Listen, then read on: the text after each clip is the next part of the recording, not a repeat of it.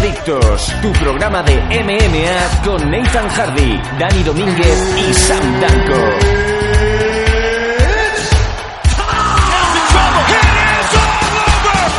I'm not impressed by your performance. From the beautiful Barcelona, the proud host of MM Adictos,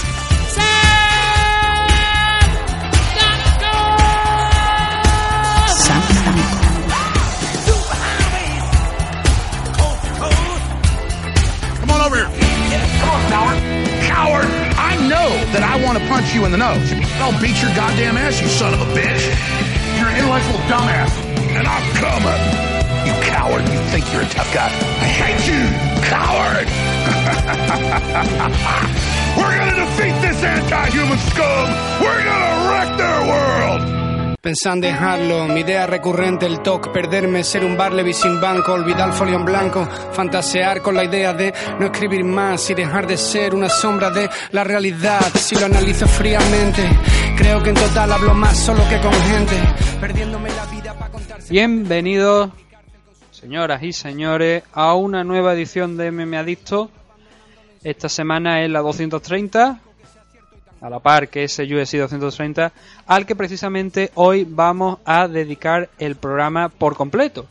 Vamos a tener un, un debate aquí con un compañero, con Carlos, nuestro usuario de Patreon, que ya estuvo en el debate anterior que organizamos. Ha surgido algo así rápido, él nos mandó un mensaje el otro día cuando hablamos del debate y dijimos, bueno, pues mira, ya que Carlos ha ofrecido, pues lo vamos a tenerlo aquí. Solamente va- vamos a estar él y yo, porque como digo, no lo tenía planeado eh, el tema, pero no por ello creo que va a dejar de ser interesante, ¿no? Tener la, opinión de una segunda persona, una segunda voz.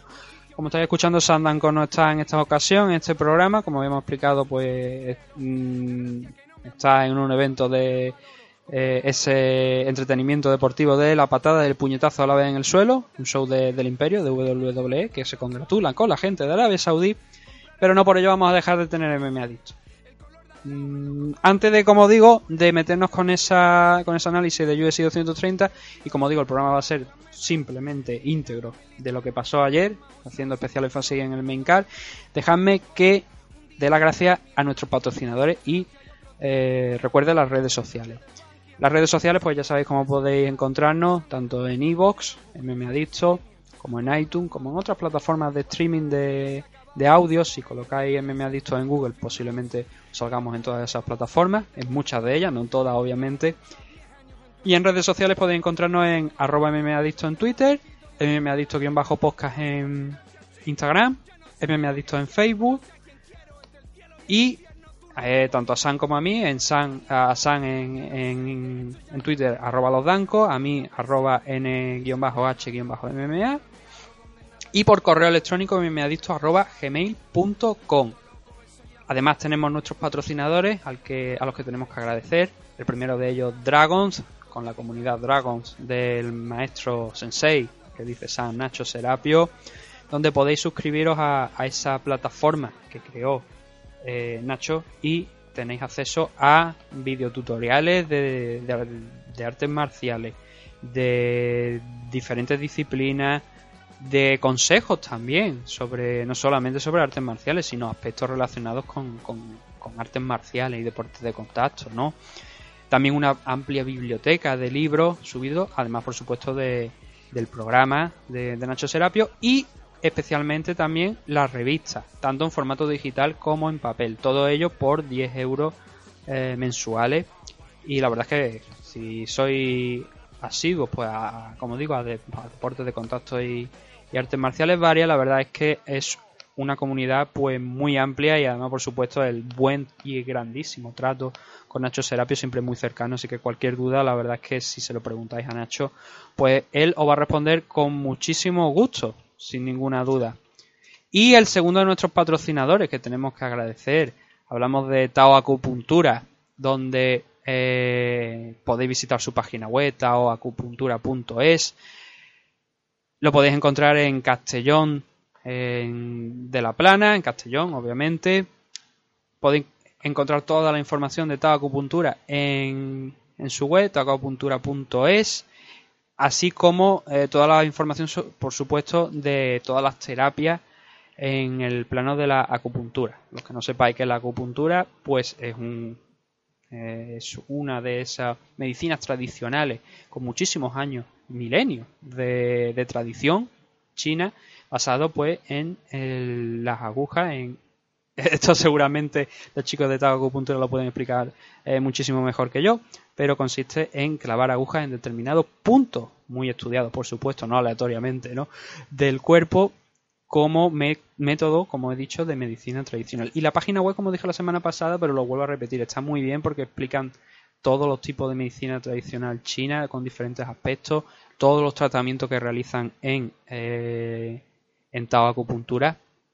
Así que os recomiendo que le echéis un vistazo a, a la web de Tao Acupuntura, repito, taoacupuntura.es, en Castellón, en la calle Tortosa, número 6, 4, y eh, en esa web también además tenéis el teléfono de contacto y el WhatsApp, que no vamos a repetir aquí más que nada porque sabemos que hay muchos trolls que se puede dedicar a hacer lo que no debe. Que por lo menos se empleen el tiempo en visitar la página web y aprendan un poquito de un, de un, de una medicina tradicional que está muy, muy más que demostrada que funciona. Y ahora sí, eh, vamos a proceder a solamente unos segundos de pausa y cuando volvamos vamos a estar aquí con Carlos para hablar de ese USC 230.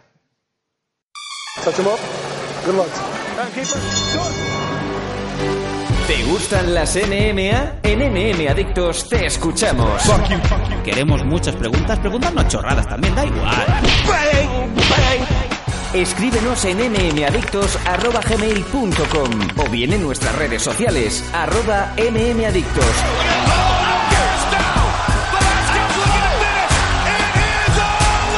NM Adictos, tu pregunta y nosotros sacaremos el Conor McGregor que llevas dentro. ¡Te esperamos!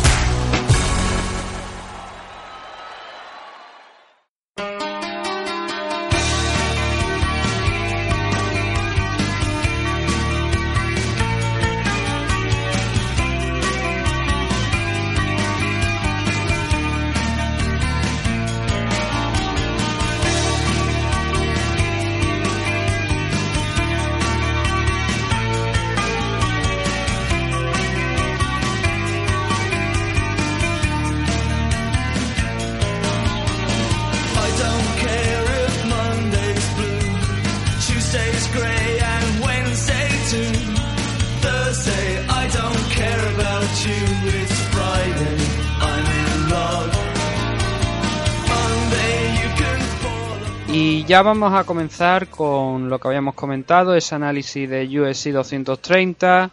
Y en esta ocasión no, no voy a estar solo. La primera parte del programa sí que la, la he hecho solo porque no está, como, como he comentado, Sam. Pero esta segunda parte del programa tenemos aquí a nuestro compañero de, de Patreon, Carlos, el cual ya estuvo en la previa que hicimos del USC 226.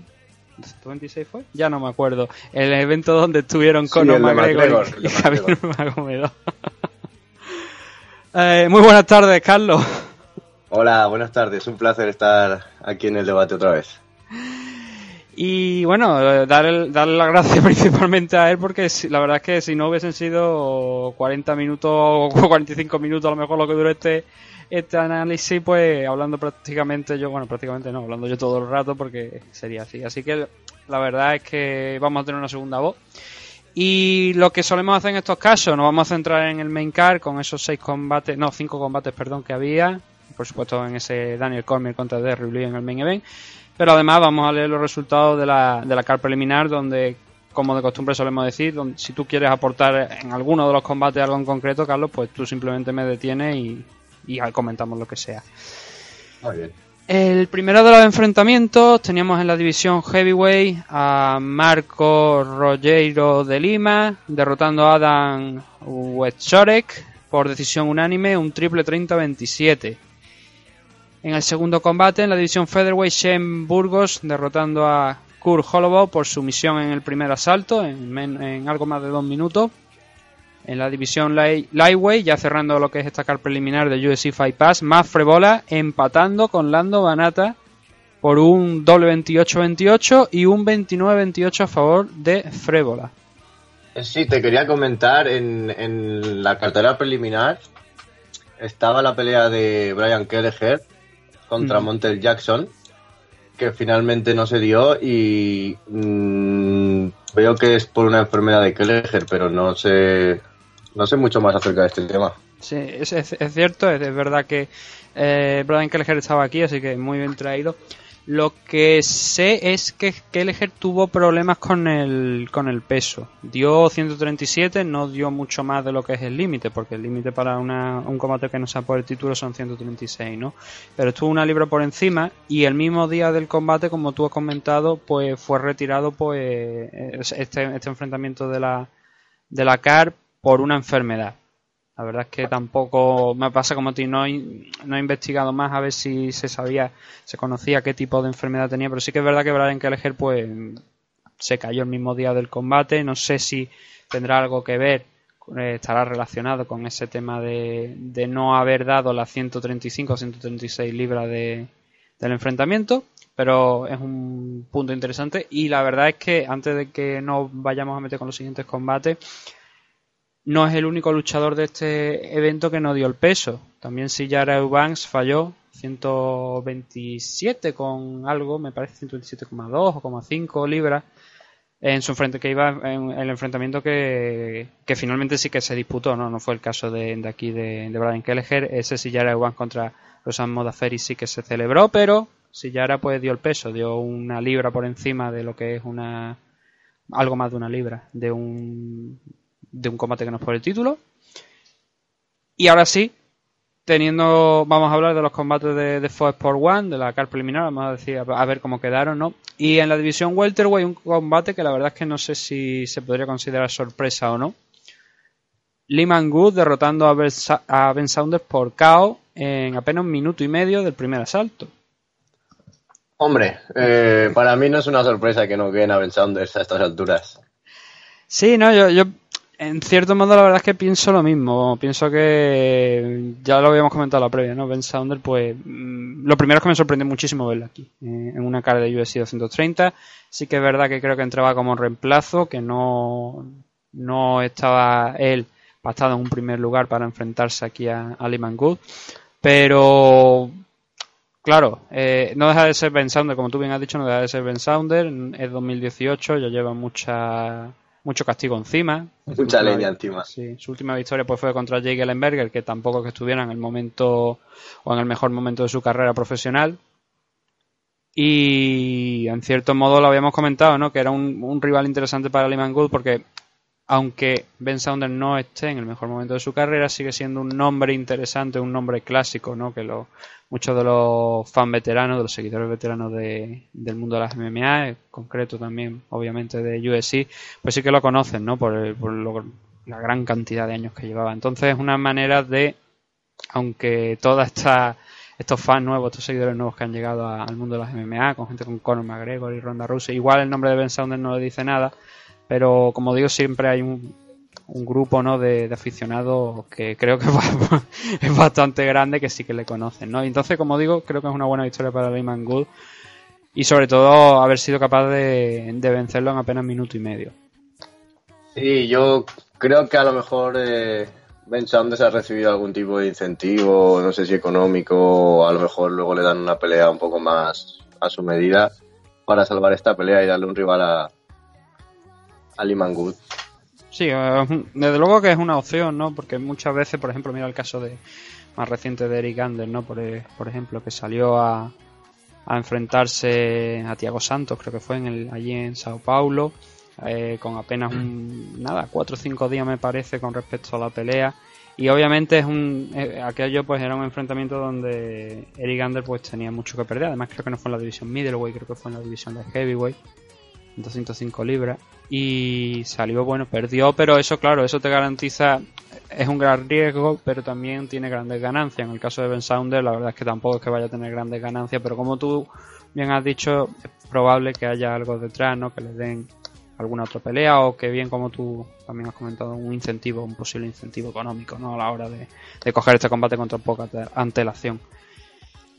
En la división Featherweight, Shimon Moraes derrotando a Julio Arce en lo que me resulta realmente cuando coges solamente la decisión, y no sé si estarás de acuerdo conmigo, pero cuando coges solamente la decisión, ves cosas extrañas cuanto menos, porque es una decisión dividida, con un 28-29 a favor de Julio Arce, un 29-28 a favor de Simón Moraes y un 30-26 también para Moraes. Sí. Resulta Sí, extraño por, les- res- me resulta extraño por ese 30-26 que denota que ha habido un round donde se han ido incluso a un 18. Sí, hay, hay un juez que lo vio claro en, un- en uno de los rounds. Entonces a mí, como te digo, me llama mucho la atención, ¿no? Porque eh, son cosas ciertamente extrañas. Que un juez, eh, Duke Crosby, además creo que Duke Crosby precisamente en el último evento tuvo una decisión que no es que no fuera correcta, sino que fue algo extraña. No recuerdo exactamente cuál fue. Creo que fue la el enfrentamiento entre Kurt contra Alex García, me parece, que fue que dio un 10-10 en el segundo asalto o alguna historia parecida. Pero vemos que nuevamente pues Duke Crosby vuelve a la carga con una concepción o un entendimiento algo diferente al del resto de los jueces de las normas de puntuación. Porque en el segundo asalto, como digo, Duke Crosby dio un 18 a favor de, de Seymour Moraes. Eh, luego tenemos también en la en la división, bueno, era la división Flyway, pero como hemos comentado antes, pues Silla Arauban no dio el peso, dio una dos libras con dos más sobre el peso, 1,2 realmente, ¿no? Por el tema de, como hemos dicho, del límite de 126 para combate que no son por el título. Pero Silla Arauban luego en el combate, pues consiguió la victoria derrotando a Rosan Modaferi por segunda vez, la primera en el Ultimate Fighter, ¿no? Dentro de la casa, la segunda aquí, por un triple 30-27. Una victoria realmente dominante y sin paliativo. Pero no tan dominante como el último enfrentamiento que tenemos en la card de Fox Sport One, donde en la división Featherweight Jordan Rinaldi derrotó a Jason Knight por un por decisión unánime también. Pero aquí tenemos diferentes puntuaciones. Tenemos un 30-27, un 30-25 y luego también adicionalmente un 30-26 para una victoria que yo creo que eh, también es bastante Sí, obvia, ¿no? Rinaldi le pasó por encima. A mí me sorprendió el nivel de suelo de Rinaldi. Mm. Lo había visto pelear con Gillespie en una, creo que era en el peso superior. Y la verdad que en aquella pelea Gillespie le pasó por encima. Eh, aguantó como pudo y al final lo finalizaron.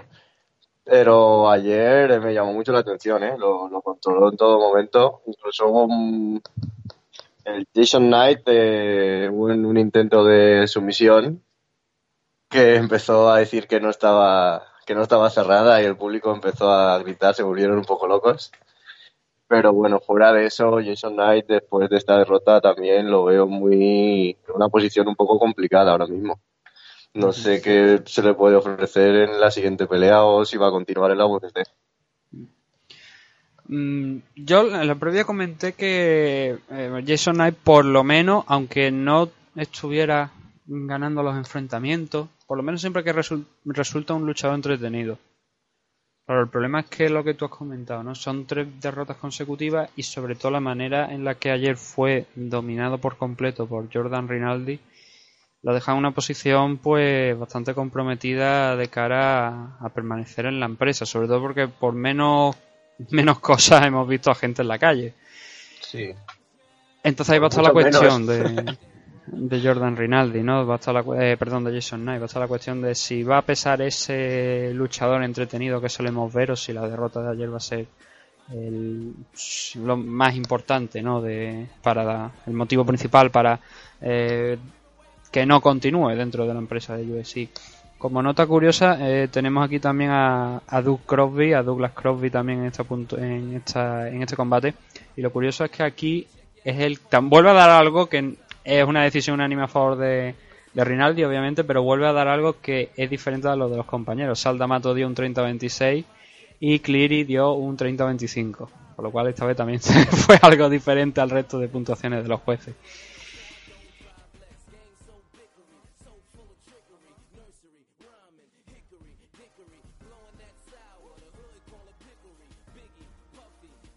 Y ahora sí, eh, nos metemos con lo más importante, que era esa car eh, principal del pay-per-view, donde teníamos cuatro combates en la división middleweight y luego además de, por supuesto, de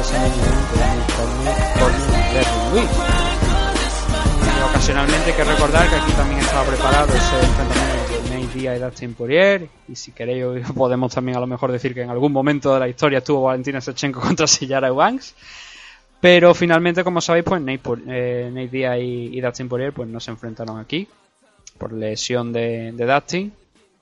Y al final esto sí que se convirtió en un enfrentamiento. Bueno, tampoco Luz Rojo, ¿no? No, no, no se enfrentó contra. Sí, ha habido un montón de cambios en la cara, ¿eh? hasta de la que se puso en un principio hasta la que ha resultado. Pues creo que ha habido unos 10 cambios. Sí, de, de hecho, que no llega a pelear, no sé si era el décimo. Sí, sí, si abre la... Hay, hay páginas ¿no? que recogen esto, este conjunto de combates que hayan sido cancelados y cuento aquí tranquilamente, claro, porque hay que tener en cuenta varias cosas, ¿no? Que la lesión, por ejemplo, de Luz Rojo provocó que Jacare subiera a enfrentarse contra, contra Chris, contra Chris Weyman y que David Branch, por lo tanto, tuviera que, que encontrar otro rival, ¿no? Y claro, ya eso quiere decir que hay un combate que es ese Ronaldo Sousa contra, o sea, ese Jacare contra David Branch que no se disputa. Y si tenemos en cuenta todos esos enfrentamientos, ¿no? De temas de lesiones, de combates que se han, se han alterado, se han movido, tenemos aquí que se cancelaron pues unos 8 combates aproximadamente. Un total de 8, ¿no? Ten- Teniendo en cuenta también, por ejemplo, como te digo, ese Valentina Sechenko contra Sillara Van y algunos otros combates que finalmente pues no se han disputado en esta car. Mm, No estoy muy seguro de lo que te voy a decir, pero no sé si era el primer evento en el que toda la cartelera principal que un día se anunció se cambiaba. Todos los combates. No sé si el de Israel Adesanya. No, ese, era- no, el, el Adesanya contra Derek Branson en ningún momento se ha movido. Ese combate Pues, se anunció. Tanto Eh, ese, creo que el resto estaban todos modificados de lo que se anunció en un principio. El Carl Robinson contra Marshman no lo sé, pero tampoco podemos, como tú bien dices, eh, habría que mirar si ese combate en algún momento ha estado en la car preliminar y luego se ha movido a la, a la main car, Yo cosa creo que es se factible. ha llegado a mover ahí debido a los cambios que han tenido que hacer. Al final lo han puesto en la main card. Mm, eh, es una de las posibilidades. Supongo que también es, eh, este, esto vendrá motivado a lo mejor por la baja de Dustin Poirier contra Nate Diaz, si no ese combate de Carl Robinson contra Jack Marsman, que a mí me llamó mucho la atención que estuviera aquí en la en la car preliminar, eh, perdón, en la main car, está ahí, como digo. Em, pero el resto de combate, Israel Adesanya contra Branson, por ejemplo, estaba anunciado desde hace bastante. En la primera rueda de prensa que se hizo, creo que fue casi a finales del verano, estaban ya Adesanya y Branson por allí, una que se hizo una multitudinaria rueda de prensa, que mm, creo que fue la del Conor contra donde se anunció el Javi contra, contra Conor, que ni día se levantó y se largó. Creo que fue esa rueda de prensa de ese, mismo, ese mismo fin de semana. Entonces tenemos la, la main card donde el primero de los combates precisamente era en la división middleweight, Israel Adesanya contra Derek Branson y buenas noticias para Israel Adesanya. Una victoria más, continúa con el invicto, pero además lo importante especialmente de esta victoria no es que haya ganado en sí, sino cómo ha ganado, porque hasta este momento a Israel Adesanya desde luego no lo habíamos visto al nivel que sabíamos que tenía cuando llegó a UFC, pero no le habíamos visto capaz de conseguir una finalización, bueno, a excepción del primer combate, ¿no? Pero tan tan dominante como estuvo anoche contra Derek Branson, no lo habíamos visto hasta ahora eh, dentro de la compañía. Sí, esta era una muy buena oportunidad para lucirse y lo ha aprovechado. Lo ha aprovechado de una manera, vamos, espectacular. No me llama para nada la atención que lo haya finalizado en el primer asalto. Quizás es que lo ha- le hizo tres knockdowns seguidos, ¿no? Sí, creo que sí. fu- Fueron eso, sí, tres, tres knockdowns seguidos. Estaba padeciendo por Brunson. Yo quería que lo pararan ya porque vamos.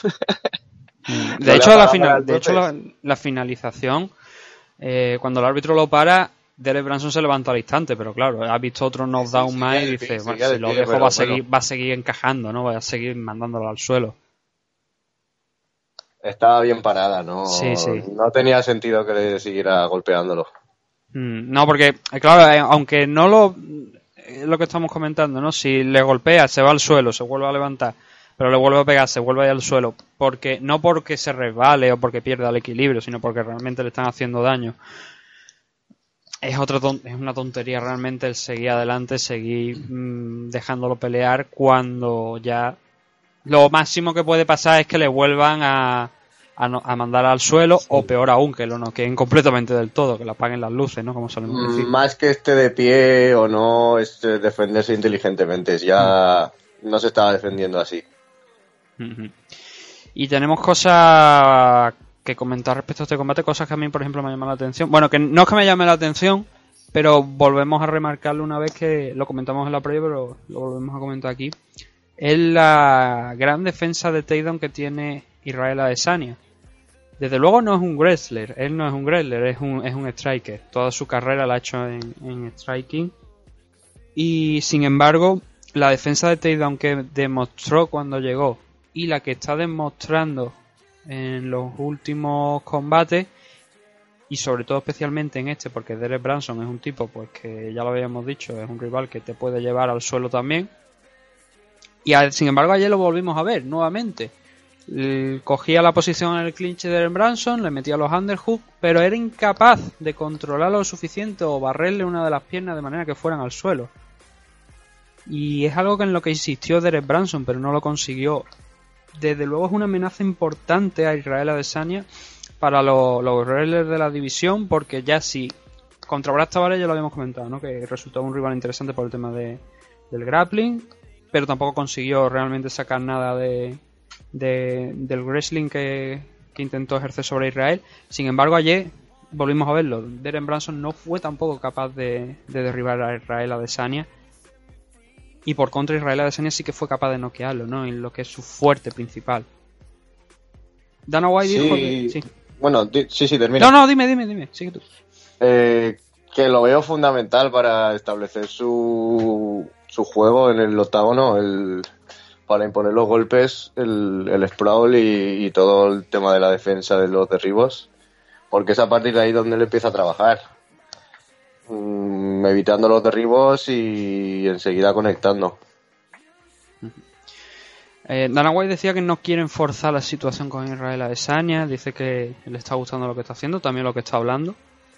Y la verdad es que son cuatro victorias ahora mismo consecutivas desde que llegó a UFC, cuatro victorias consecutivas, sobre todo en este 2018. Va a cerrar el año con un 4-0.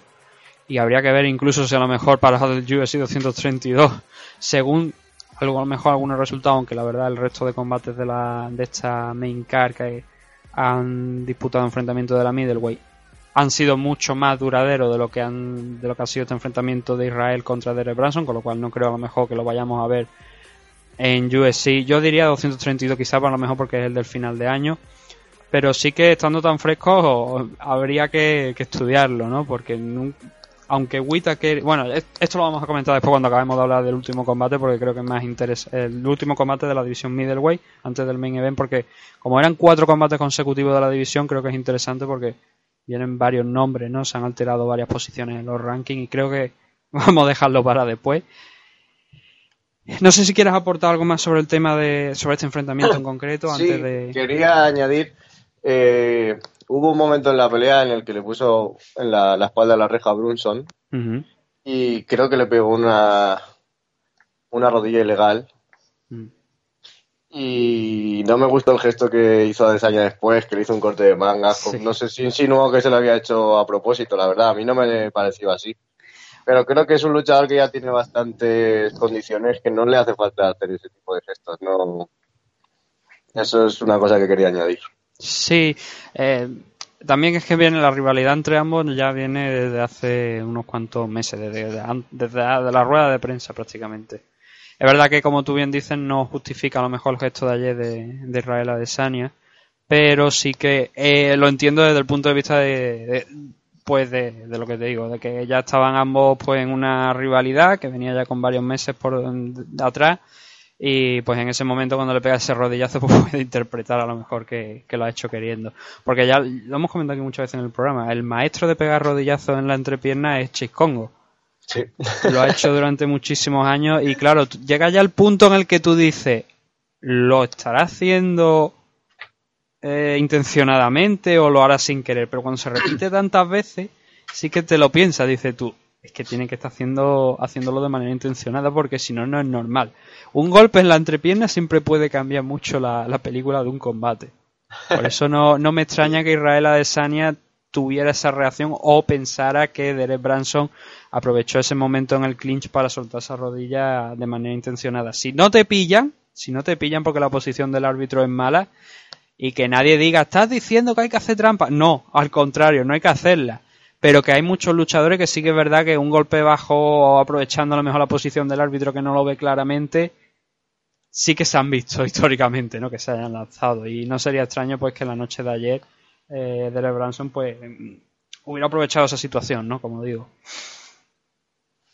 El siguiente de los enfrentamientos era el que ya habíamos comentado anteriormente, que llamaba mucho la atención que estuviera en esta main card, pero es también nuevamente la división middleweight, Carl Robinson dominando a Jack Marshman, porque fue, yo consideraré que fue un dominio durante los tres asaltos, un, un doble 30-26 y un 30-27, en un combate que eh, dio mucha, en muchas ocasiones la sensación de, de que Robertson realmente podía finalizar la pelea, pero Marshman aguantó muchísimo castigo por parte de, de Robertson y creo que lo- los números, eh, aunque no son realmente espectaculares, pero sí que hablan de lo, sobre todo en el, en el tercer asalto, no creo yo que es donde más dominio hay, donde quizás está más cerca Carl Robinson de, de finalizar la pelea, pero es que si te miras las estadísticas, como te digo, no son espectaculares porque entre ambos pues creo que no dan más de 55 o 60, cerca de 60 golpes durante los tres asaltos, pero es que en el tercer asalto, como te digo, en las estadísticas tenemos que eh,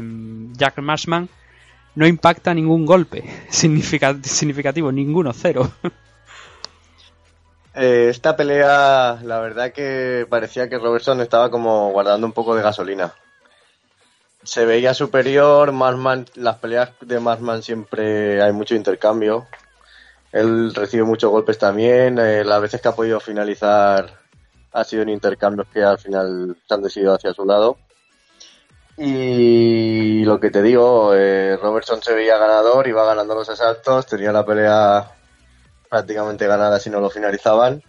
Y Marman tiene unos puños peligrosos a los que no, no creo que quisiera entrar en ese juego en el que podía caer. Y me imagino que vería la pelea de Volkov a lo mejor y no quería entrar ahí en ese en esa zona peligrosa. Mm, Y luego cuando fueron al suelo, lo malo es que en el tercer asalto también lo controló y lo dominó. Con lo cual es que es lo que te estoy diciendo, todas las facetas del juego que había, a pesar de, como te digo, los dos primeros asaltos, pues sí se veía que a lo mejor Marshman pues, también devolvía los golpes en cierta manera, pero siempre te daba la sensación como más de control de la situación, más tranquilidad a Robertson y por supuesto más liderazgo, ¿no? Más llevar la voz cantante lo que fue el enfrentamiento.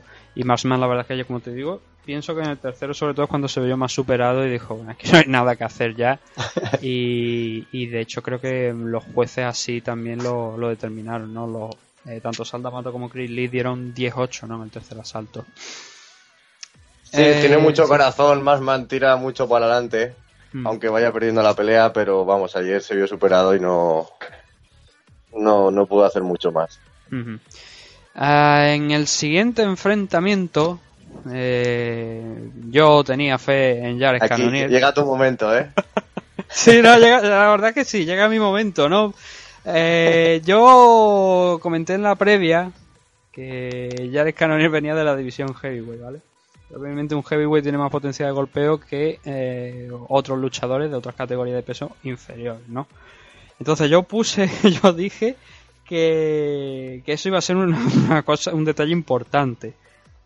La mayoría de la gente dio como favorito a David Branch, por no decir todo el mundo, en esta... Todo, todo menos tú, dilo, va, échate flores, no.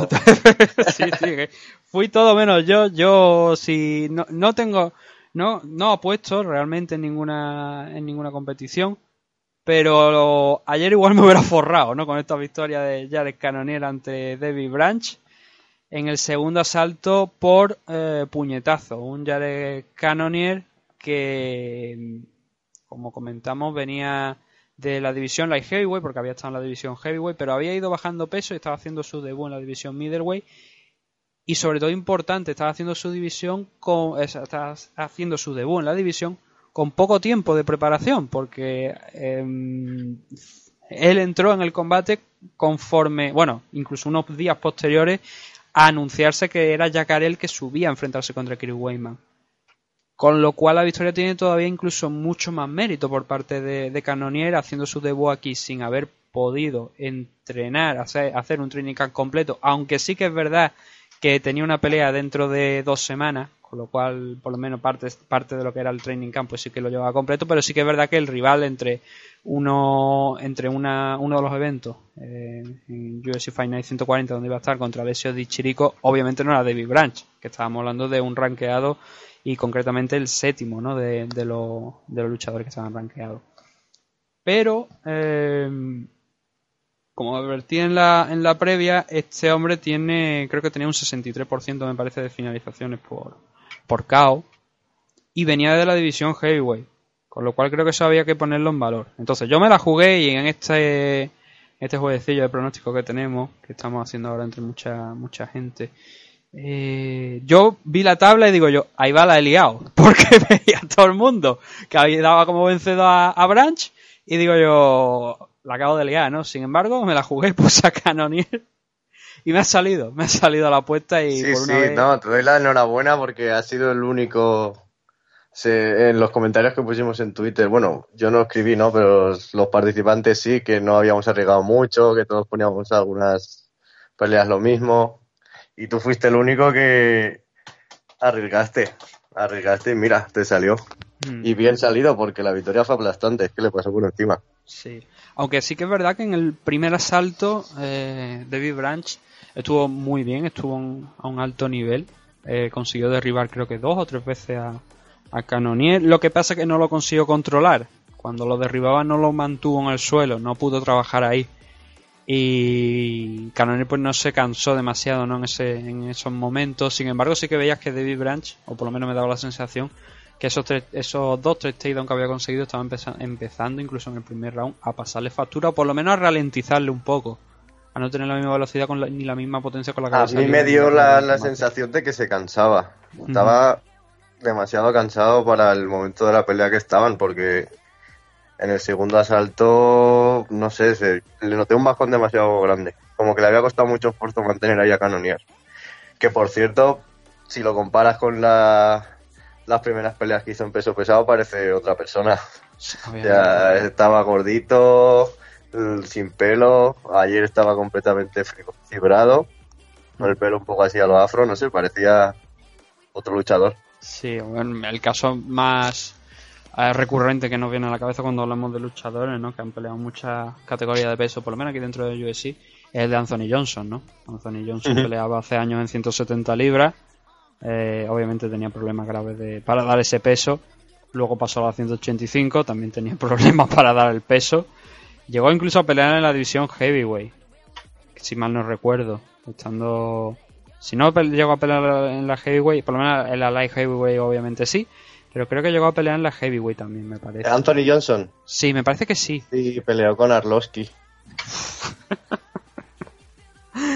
Ay, Andrea, lo que, lo que no recuerdo si ganó, pero seguramente si estamos hablando de Andrea Sí, Arlovski, sí, le ganó, posiblemente le lo ganó noquearan. No recuerdo si lo noqueó, pero sí que ganó. Probablemente ya sabe cómo acabó la pelea. el, el tema es ese, ¿no? Que el peligro de Canonier era, sobre todo, yo creo, hombre, era algo que había que respetar.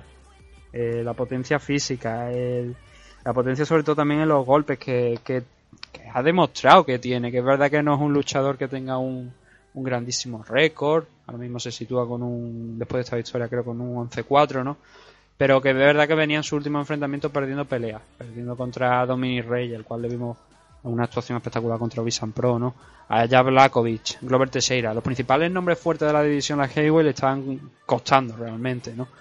Pero la potencia de KO, aunque no venzas esos combates, siempre está ahí. Y para un luchador que viene de la división Heavyweight, que habría que mirar cuál fue el peso máximo, ¿no? Que dio ahí. El último, la última vez que peleó en la división Heavyweight estoy viendo que fueron 235 libras, ¿no?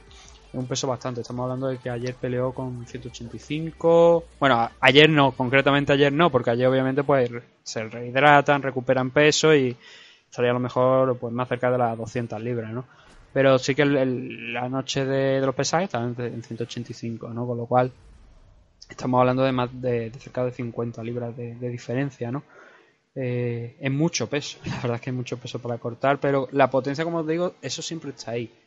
Y era algo que me llamaba mucho la atención, ¿no? Porque igual yo creo que la gente, sobre todo a la hora de este enfrentamiento, consideraba mucho el tema ese de la preparación quizá, ¿no? De uno y otro, que Cannonier pues hacía el debut, a lo mejor creían que el corte de peso le iba a afectar. Y por eso yo, una de las razones que cuando hice el pronóstico, le puse KO, pero en el primer asalto, yo no puse en el segundo. Yo creía que a partir del segundo eh, iba a empezar a costarle más, quizá por el tema de, como digo, del peso, ¿no? Sin embargo, realmente cuando te ves el combate lo que pasa es lo contrario. El que parece que pierde cardio, como estamos diciendo, es David Branch, no es, no es Jared Cannonier. Sí, Alec Cannonier se mantuvo constante. En el primer asalto tuvo que defenderse en el suelo, porque obviamente Bran lo iba a intentar derribar. Pero para mí lo hizo muy bien. En el Tapology estoy viendo los pronósticos globales. Branch un 92% de victoria, Cannonier un 8%. Así que está- estás ahí en ese 8%. Ya digo, yo tenía, tenía eso sobre todo, confianza en, en la potencia de golpeo de Cannonier, de, obviamente llegando de una categoría de peso superior hasta la heavyweight, ¿no? Bajar. Eh, sabía que no iba a ser una pelea fácil, sabía que obviamente no iba a llegar ahí a extender el puño de Branch anda hacia él y, y quedar noqueado, ¿no? Pero sí que creía que tenía serias opciones de, de ganar este enfrentamiento y como te digo, me llama mucho la atención que no hubiese más gente que pensara de la misma manera. No lo sé, supongo que no, no, no, no entiendo las razones, supongo que lo habrán achacado a lo mejor por el tema de la preparación de David Branch, eh, las habilidades, pero bueno, como digo. eh, Sí, yo, en mi caso concreto, yo por la bajada de peso y porque no le hab- había adelantado 15 días su- sus planes, mm, creía que eso le iba a afectar a la hora de, de la pelea. Y más contra, entrando contra ya un luchador rankeado, no es que iba a luchar contra un luchador en una posición intermedia, era ya una pelea muy seria. Mm, y la sacó adelante muy bien y yo ahora mismo creo que la ha puesto en muy buena posición en esa división. Y Dave Branch un paso grande hacia detrás. Sí. más por la edad que tiene y, y cómo ha sido derrotado. Eso es algo que vamos a tratar después del siguiente de los enfrentamientos, porque, eh, como tú bien has dicho, David Branch estaba al 7 en los rankings. Israel Adesanya, por ejemplo, estaba al 9. Derek Branson creo que estaba un poquito, me parece, más arriba de, de Adesanya, al sexto. Entonces, claro, ya teníamos ahí una pelea interesante en los rankings con abriendo la noche. Israel Adesanya contra Derek Branson. Luego tenemos aquí a Cannonier contra David Branch. Robertson contra Marsman no estaban rankeados, con lo cual el cambio quizás no debería ser tan grande, pero sí que es verdad que Robertson con esta con esa victoria tan dominante puede ser que a lo mejor entre en las últimas posiciones del ranking, ya veremos.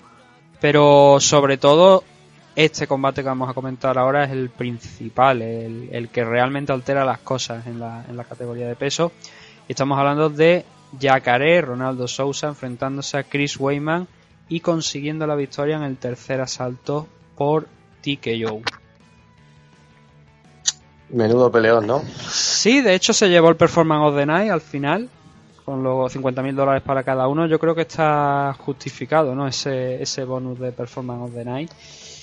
Y aunque aquí veamos un, un caos, estemos hoy hablando de un caos, a veces en ocasiones también se filtran lo que son las puntuaciones, ¿no? Hasta, hasta el momento de, de, pues de donde ocurra la finalización, ¿no? En este caso, pues la Comisión de Nueva York, se, alguien ha conseguido esa ficha con esos eh, con esas puntuaciones. Y lo que sí que vemos es que hay dos jueces que tras el segundo asalto están dándole la victoria a Chris Weidman frente a Jacare Sousa por un doble 10-9 con lo cual en el caso de que estuviera llegado a decisión salvo un tercer asalto bueno para, para Sousa eh, y hablamos de muy bueno porque ya había dos jueces en su contra hubiera caído derrotado porque el tercer juez que fue eh, bueno no lo tengo no, no sé ahora mismo quién fue el tercer juez en concreto porque están divididos pero no ponen el nombre de del tercer juez. Bueno creo que es Luke, Luke Hunter Luke Hunter eh, figura aquí como nombre. Ese este árbitro dio un dio un 10-9 para Chris Weyman y un 9-10 en el segundo para Yacaré es una película totalmente distinto a lo que luego vimos, ¿no? El primer asalto vemos bien a Chris Weyman, de hecho hay un momento donde creo, no sé si estarás conmigo, que hace daño a Yacaré. Un par de lances donde, donde parece que Sousa pues siente los golpes más de lo que eh, realmente su cara decía. También consiguió Sí. devolver una buena mano sobre, sobre Chris Weyman en este primer asalto.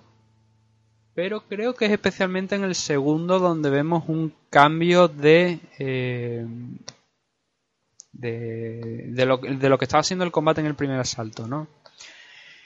Hay un momento, sobre todo, donde Yacaré consigue eh, encontrar éxito, sobre todo en distancia corta. En distancia corta o lo que se conoce como el poke, ¿no? Justo delante de, de Chris Weidman, o sobre todo en el clinch.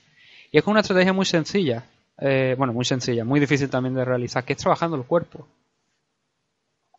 En el combate de ayer, en el segundo round, me recordó mucho, no, ob- obviamente salvando las distancias, ¿no? Pero fue un trabajo parecido al de Eddie Álvarez contra Justin Gage, trabajando el cuerpo. Y eso obviamente hizo bastante daño a Chris Weyman. De, de hecho, yo creo que lo ralentizó bastante. No se vino abajo completamente. Y tiró incluso en el final del segundo salto, recuerdo que tiró algo de, eh, de intentar un derribo, pero claro, también ta- intentar derribar a Yacaré es complicado, ¿no? Y en el tercer asalto vimos, vimos más de lo mismo, pero ahí sí que se notó especialmente que Weyman ya no tenía la misma fuerza, la misma energía, el mismo cardio con el que había salido al principio del combate. Y una de las grandes claves creo que es precisamente por este gran trabajo que hizo Yacaré de irse a por el cuerpo. Cuando veía que no lo veía muy claro arriba, que a lo mejor no encontraba aperturas donde lanzar los golpes, insistió en el cuerpo.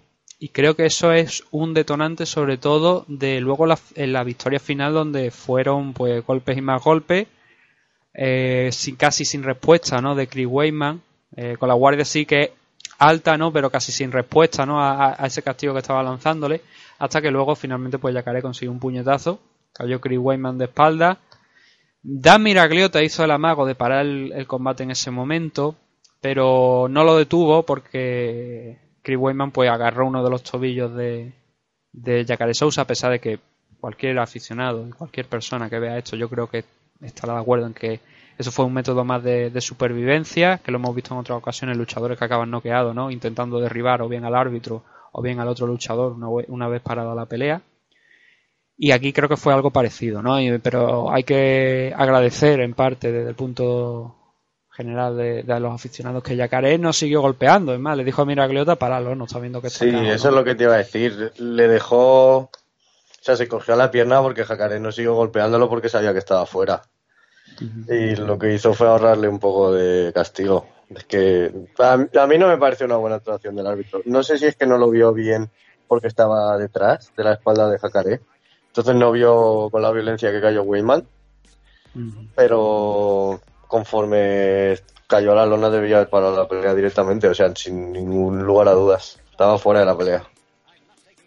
Sí, no, no. El, el tema ese es que, a ver, yo entiendo a Miraglota que a lo mejor, claro, él lo ve caer, ve que tiene la mirada perdida, que no.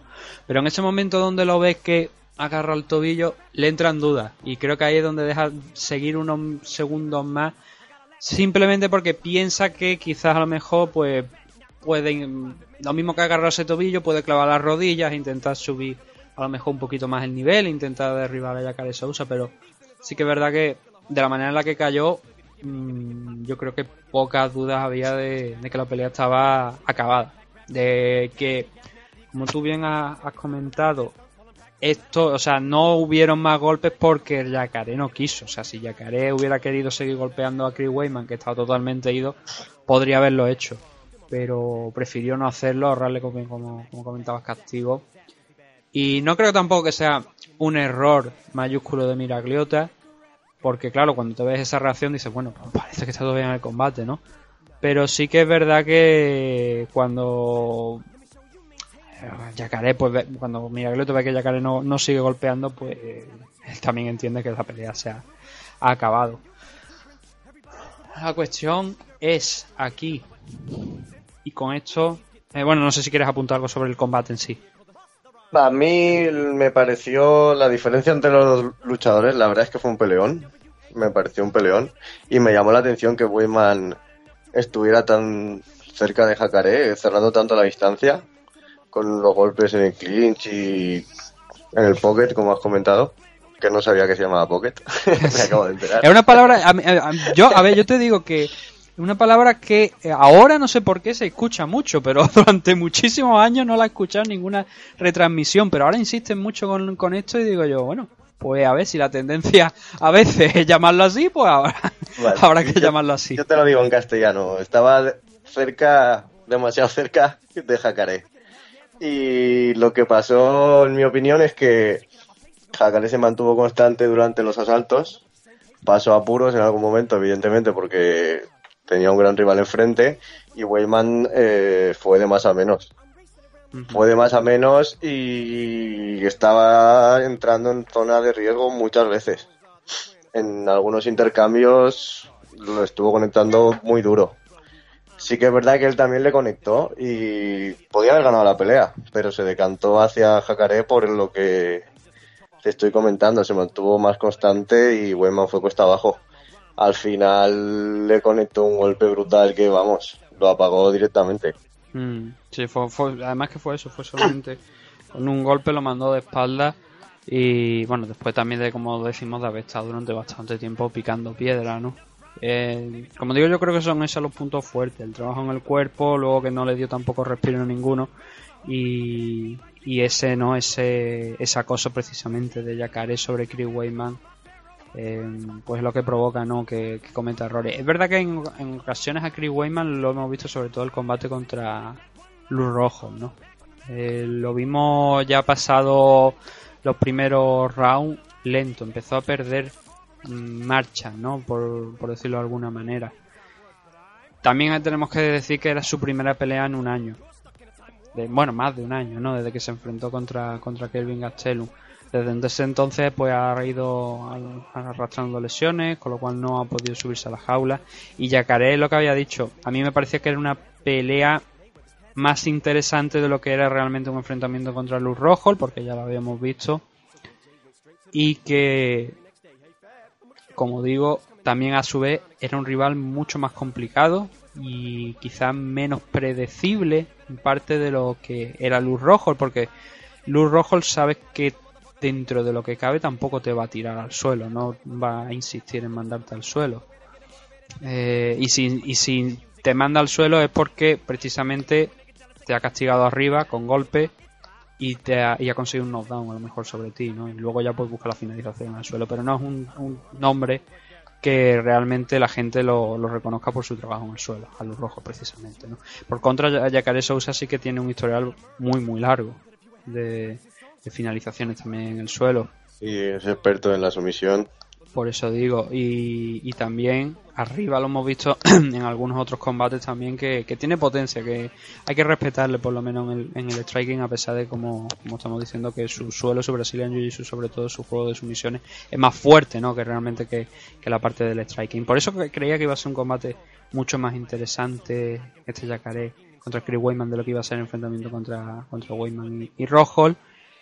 La pregunta, y con esto creo que podemos pasar a la siguiente parte antes de meternos en el, en el main event, es hasta qué punto una victoria de Yacaré aquí sobre un Chris Weyman que no se ha movido prácticamente de las posiciones más altas de- del ranking a pesar de estar un año de baja, de hecho ahora mismo se sitúa el tercero por detrás de Joel Romero y Luz Rojo, pero por delante de Kelvin Gastelum, que es el próximo retador al título eh, si encuentran fecha, ¿no? Porque estamos todavía discutiendo contra Robert Whittaker, ¿no? A ver a cuándo se enfrentan.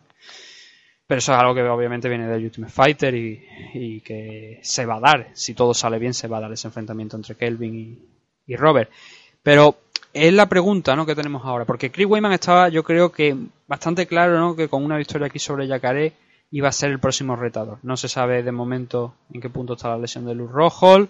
Joel Romero creo que cabe decir ¿no? que está prácticamente descartado absolutamente de un tercer enfrentamiento contra Robert Whittaker, sobre todo también por el tema de, los problemas de peso. Pero hasta qué punto, eh, yéndonos al, extremo, ¿no? luego bajaremos un poquito, hasta qué punto Jacare Sousa con esta victoria se ha garantizado un title shot al cinturón de Robert Whittaker. Mm, yo pienso que ahora mismo sí que puede ser un legítimo retador al título, el que enfrentarse al ganador de Whitaker Gastelum. Y si la UFC considera que debe ganar una, una pelea más, yo veo una un- contra Adesanya a lo mejor o Borrachiña, un, un nombre importante. Ento- Entonces ya, ahora sacado, que has sacado el nombre de Israel Adesanya, ¿tú crees que esta historia contra Derek Branson ya automáticamente lo sitúa, estamos hablando de entre los cinco primeros de, de la categoría de peso? Porque- Para mí, sin duda, sin duda, después de cómo ha ganado, ahora mismo es el, yo diría es el número 5. Claro, tenemos la derrota de David Branch, tenemos la victoria de Derek Branson, Borrachiña sí que es el que está por encima ahora justo de, de, de Adesanya, Paulo Costa está sobre, sobre Israel Adesanya, pero la manera en la que Dana White anoche dijo que quieren ir un poco más lento con Israel Adesanya, a mí me hace pensar que eh, más que Yacaré, quizás el nombre que le, que le dan es Chris Weidman. O Joel Romero. Porque Joel es verdad que ahora mismo está, digamos, activo, ¿no? Está listo para estampar la firma eh, en un contrato y pelear. Luz Rojo, como digo, no sé exactamente qué punto estará de la, de la recuperación. Tampoco creo que le vaya a llevar demasiado tiempo, ¿no? Pero ahí es donde entraba en juego con los nombres, ¿no? Ya- Yacaré, él decía que también pensaba que con una victoria en este enfrentamiento él era el próximo en el eh, en línea eh, del cinturón. El tema está, como, como digo, que no sé en qué punto están las negociaciones de Robert Whittaker contra Kelvin Gastelum, a pesar de que ayer se comentó ¿no? que en los primeros tres meses vamos a tener tres pay-per-view y perfectamente a lo mejor por, a- en algunos de estos eh, de algunos de estos pay-per-view de la primera parte del año podríamos tener ese enfrentamiento entre Robert Whittaker y, y Kelvin Gastelum. Pero creo que en parte también va a depender mucho de la recuperación de Luz Rojo. No creo que vayamos a ver, no creo que vayamos a ver a Joel Romero enfrentándose a Yacaré por el hecho del, del peso y quizás también porque UFC no quiere arriesgar eh, a- no quiere arriesgarse a que Joel Romero venza de nuevo a, Yacaré y eso le garantice por, de alguna manera una oportunidad nuevamente por el título, sobre todo en el caso de que sea Kelvin Gastelum el que venza en, en ese enfrentamiento entre Robert y él. Y lo que sí veo es otro posible Yacaré eh, contra Luz Rojo. También porque también tienen historia, no solamente de aquí de que por posiciones estén bien, sino porque obviamente eh, Yacaré derrotó a, a Luz Rojo por el cinturón. Eh, uno de los últimos combates que se de los últimos ya los últimos años de, de Triforce ahí Luz Rojo eh, perdió frente a el cinturón frente a a Yacaré y ya tienen historia y creo que es un enfrentamiento que si las lesiones le- realmente que tiene Luz Rojo no son realmente graves como digo podríamos tener un enfrentamiento entre eso Adesanya yo creo que Joel Romero sería una Joel Romero o Chris Weidman dependiendo de qué camino quieran seguir Eh, una victoria creo, no, de creo que fue no fue Luke el que le quitó el cinturón a Sí, a efectivamente, sí, ¿puede sí, ser? perdón, perdón, sí, sí, sí, fue al revés, fue al revés, sí. Eh, fue ya Sí, eh, en- todo Rojo el que le quitó el cinturón a Yacaré, sí. una buena revancha. Sí. Y entonces es ahí donde están ahora mismo los nombres, porque David Branch yo creo que pierde bastante posiciones y el nombre de, de, Cannonier debería entrar por lo menos entre los 15 primeros del ranking. Derek Branson también pierde situación, a lo mejor un David Branch contra Derek Branson pues sería una cosa que habría que estudiar, ¿no? ya que Almo viene pues de, de perder en este, en este evento.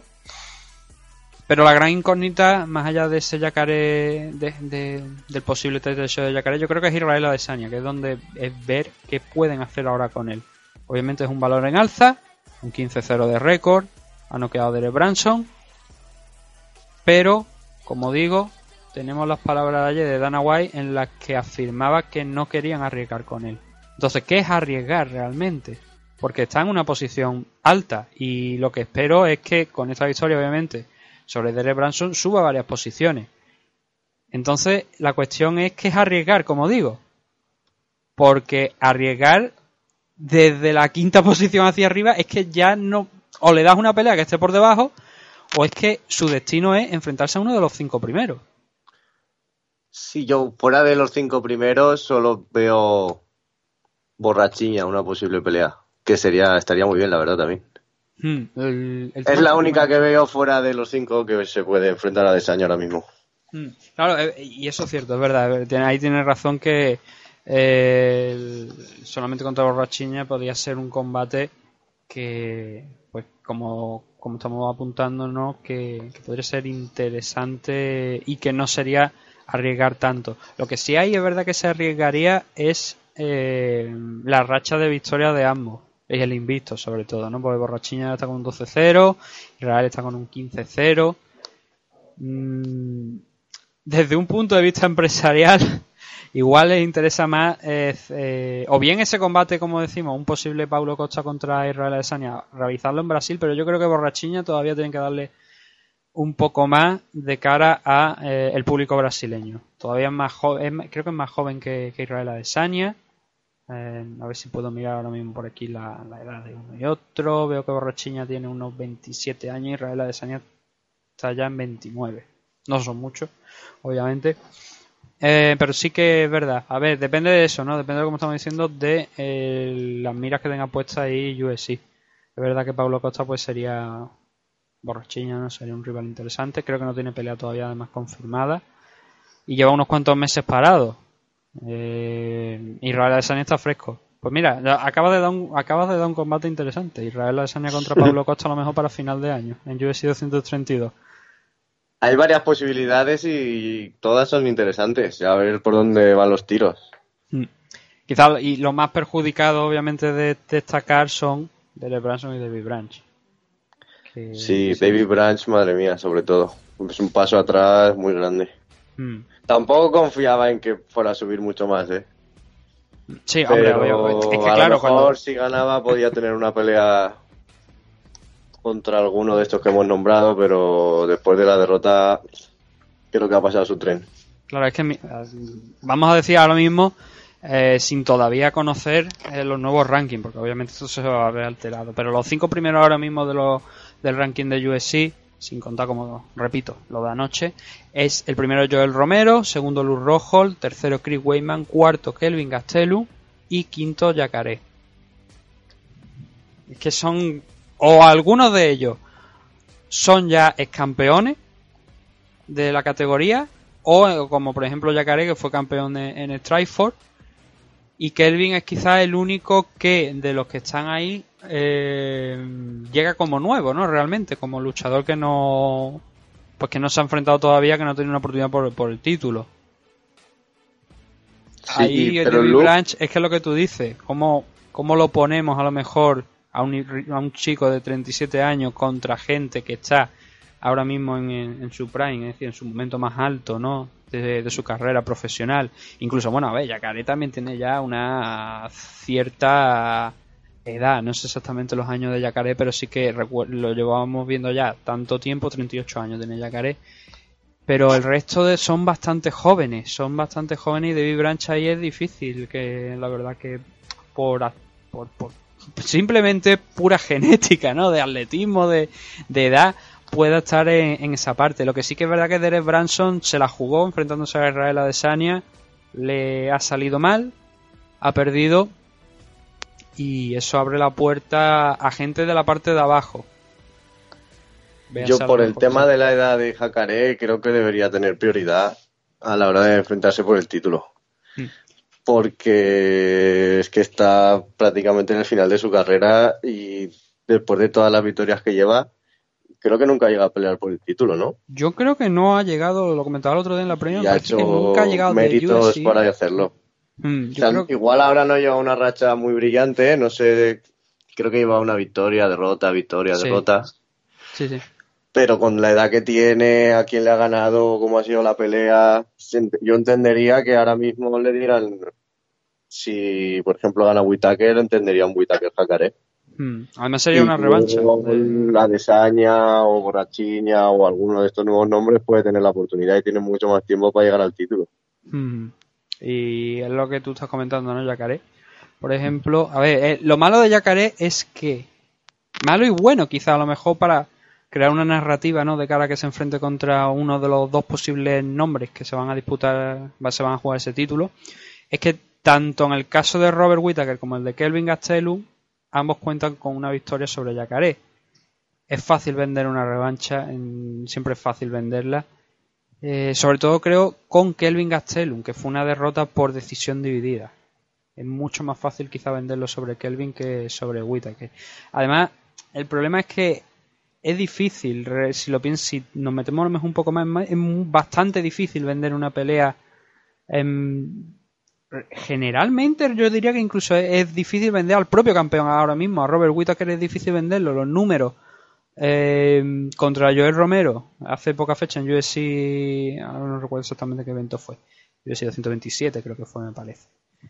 Eh, ese, ese evento no hizo buenos números. Para nada. Creo que hizo, no, no hizo, mm, la verdad, buenos números. Creo que incluso fueron peores que los del primer enfrentamiento.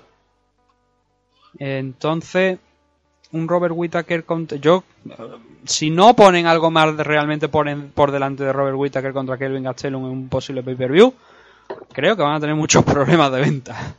Bastante. Y un Yacaré contra alguno de los dos creo que va a ser todavía peor, hasta cierto punto. Entonces ahí tiene una, la verdad, la división middleweight está muy bien deportivamente hablando, pero a la hora de vender pay-per-view, que es lo que finalmente, por desgracia, le importa a UFC, es bastante complicado. Creo que está bastante complicado.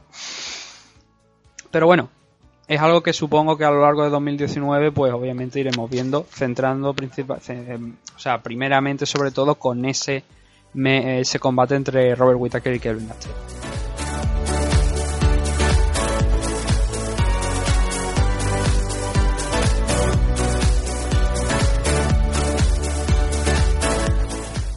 Y lo último que teníamos en este UFC 230, si no os habéis desconectado ya a esta altura de, de esta charla de la división middleweight, era el enfrentamiento entre Daniel Cormier, gran favorito, contra Derrick Lewis.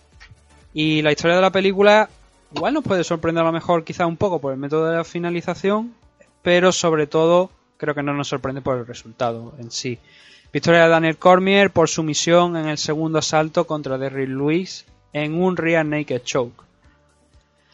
Un combate que hay que decir que Daniel Cormier dominó por completo realmente. Eh, lo que no contaba yo a la hora de con lo que no contaba yo a la hora de quizás prever un poquito por dónde qué es lo que iba a intentar Daniel Cormier era que le iba a ser tan fácil derribar a Derrick Lewis. Obviamente tenemos la, la historia, ¿no? De Daniel Cormier, medallista, o sea, wrestler olímpico, con lo cual pues su nivel es bastante alto, creo que es una obviedad, no es uno de los mejores wrestlers de la división, pero eh, Derrick Lewis es un tipo que es bastante complicado llevar al suelo por la diferencia de peso que normalmente tiene sobre sus rivales. Ah, el otro día creo que, bueno, tengo por aquí los datos de, los pesos de, algo, de, ambos, del pesaje. Tenemos que Daniel Cormier se plantó con 251 libras, que creo que bastante más de lo que realmente tenemos acostumbrado a ver. Eh, estoy viendo también la, el número de, o sea, el peso que, con el que enfrentó a Steve Miocic. Estamos hablando de 246 libras.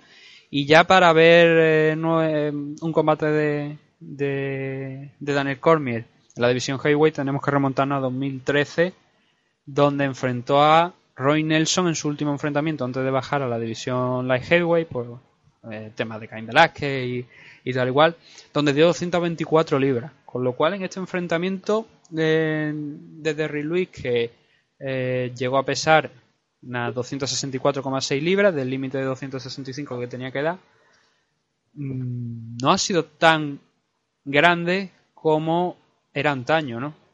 Y aquí la duda que yo tengo también es si es porque eh, Daniel Cormier está en, lo, en el momento final de su carrera, ya lo hemos comentado en muchas ocasiones, que se retira para 2019, y al estar en el momento final de su carrera se está dejando ir en cierto modo, porque sabe que ya en la división Light Heavyweight, aparte de, con ese John John contra Gusta, son dos a final de año, ¿no? donde se va a poner el título en, en juego, posiblemente ya no lo volvamos a ver en la división Light Heavyweight, o es que realmente ha seguido un programa especial en esta ocasión para este enfrentamiento contra Derry Louis se- para subir de peso sabiendo la amenaza, bueno, la amenaza, la complicación, la dificultad que había para derribar a, a Derry Louis. Y sin embargo, en el combate se ve, creo, bastante bien. Cómo lo hace, pues de manera muy sencilla. Simplemente agarra una pierna, un single, tira de él hacia afuera de la jaula, hacia un lateral, donde, según eh, el takedown que veamos, y lo, delibra- y lo derriba bastante fácil, la verdad. A partir de ahí, pues la historia de- del enfrentamiento es eh, Daniel Cormier, sin muchos alardes en el suelo, asegurando posición, soltando algunos golpes, tratando de mejorar la posición sobre todo, pero especialmente poniendo énfasis en esos momentos en los que Derry Louis, utilizando su tamaño, su potencia, porque más que podría, yo creo que más, hablamos mucho más de potencia que de técnica, intentaba dar la espalda, o sea, intentaba incorporarse y en el proceso daba la espalda. Ahí vimos un Daniel Cormier bastante activo, donde cada vez que eso pasaba intentaba asegurar esa posición, intentaba tirar de él, eh, lo que no consiguió hacer eh, Charleston en contra Fedor, ¿no? De, de darle la vuelta para que fuera él el que estuviera con la espalda contra la jaula y las, las probabilidades de, de, de pues disminuyeran, ¿no? A la hora de poder defender una, un rear naked choke, ¿no? Como finalmente ocurrió y como finalmente vimos que realmente pasó, ¿no? Consiguió ganar esa espalda, meter los dos ganchos por dentro y eh, asegurar de espalda ese rear naked choke sin, sin muchos problemas, no sin antes haber eh, recibido un par de manos arriba que a otros muchos luchadores la verdad es que podrían haberle puesto en problemas, pero estamos hablando de Daniel Cormier, un luchador que eh, creo que estaremos de acuerdo que es uno de los mejores heavyweight de la historia, quizás incluso hoy por hoy, con respeto por supuesto a, a Miocic, que es el que más eh, defensas ha conseguido del cinturón ¿no? Eh, recientemente en la categoría. Creo que estamos hablando del mejor heavyweight hoy por hoy de, de UFC y sin duda uno de los mejores luchadores de la historia, donde su único problema y su única derrota han venido contra John Jones. Y un John Jones que en esas dos ocasiones eh, demostró que no estaba del todo limpio. Sí. eh, yo lo que pienso es que es un poco como. Es el salvando la distancia, ¿no? Cada uno tiene su estilo. Pero en Pride teníamos a Fedor y en UFC tenemos a Cormier. Y es que todas sus victorias son aplastantes. Algún valiente ha conseguido llegar a la decisión con él, pero es que tiene una capacidad de finalizar la pelea de cualquier forma. Te puede noquear, te puede poner en la reja, te puede derribar, te puede someter. Es que es completísimo y es un espectáculo de ver. A mí no me sorprendió que, que lo derribara fácilmente a Derrick Lewis. Es, es muy grande, pero Cormier es un especialista. Iba a tener distancia, iba a mantener la distancia para no entrar en peligro, no arriesgarse a, a llevarse un puño, un golpe de estos brutales de Lewis pero una vez consiguiera cerrar la distancia y abrazarlo, por así decirlo, tenía mucho trabajo conseguido y podía golpear en la reja o podía intentar el derribo y si lo conseguía con todo lo grande y lo que pesa Lewis, muy difícil que pudiera levantarse. Y así sucedió, se tiró casi todo el round en el suelo y Lewis creo que consiguió levantarse al final, ¿no? Sí, se levantó, Se levantó. creo que una vez o un par de veces. En el segundo asalto ya no, pero en el primero sí que se levantó. Y, y me llamó la atención que consiguió levantarse. Ya no digo escapar, pero que consiguiera levantarse me llamó la atención. Mm. Y también que ganara por sumisión, eh, no lo veía muy descabellado porque Derrick aguanta mucho los golpes. Su- sus peleas son duras, quizás a veces, aunque sea muy brutal, hay momentos en los que no hay mucho intercambio, en, algún, en alguna pelea, no en todas. Y, y me costaba que pensar que con el ground pound lo iba a finalizar. Por eso creo que, se, que iba a intentar hacer una sumisión. Yo lo, yo lo que tenía cuando puse el pronóstico de esta pelea, obviamente de como ganador a Daniel Cormier, puse por un caos de... Bueno, de hecho yo puse por TKO. Yo cuando me preguntaron los pronósticos di- dije TKO. Porque no era que... No pensaba que lo fuera a noquear, obviamente. sino que sí que lo iba a parar con golpes, simplemente porque eh, Derry Louis iba a desfondarse completamente, iba a conseguir derribarlo, pero ya por cansancio. Lo de, lo de ayer me sorprende en el sentido de lo fácil que fue, no de que lo pudiera derribar, sino especialmente de lo fácil que fue, que no opuso mucha resistencia a Derry Louis y eso es lo que realmente me llamó la atención, más que lo que, lo llevara al suelo. Obviamente, como te digo, a la hora del pronóstico yo tenía el pensamiento de que iba a ser capaz de llevarlo al suelo por puro cansancio de Derry Louis y que ya ahí a base de, de golpes de insistir pues Derry Louis eh, iba no a rendirse pero sí que el árbitro iba a ver suficiente porque no iba a haber respuesta de Derry Louis en el suelo a los golpes de, de, de Daniel Cormier esa es la idea que yo tenía en la cabeza que iba a pasar. Por eso sí que la sumisión me llamó mucho la atención. Me- eso sí que especialmente me llamó la atención, más allá de, como te digo, de, de- de lo fácil que lo derribó.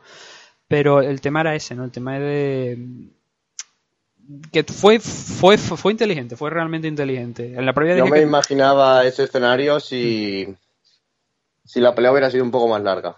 Si hubiera llegado al tercer asalto, al cuarto asalto, que Lewis se hubiera, hubiera llegado a estar más cansado, sí que me imaginaba que en ese momento podía ser por un caos técnico, que llegara a pararlo el árbitro en el suelo por ground pound.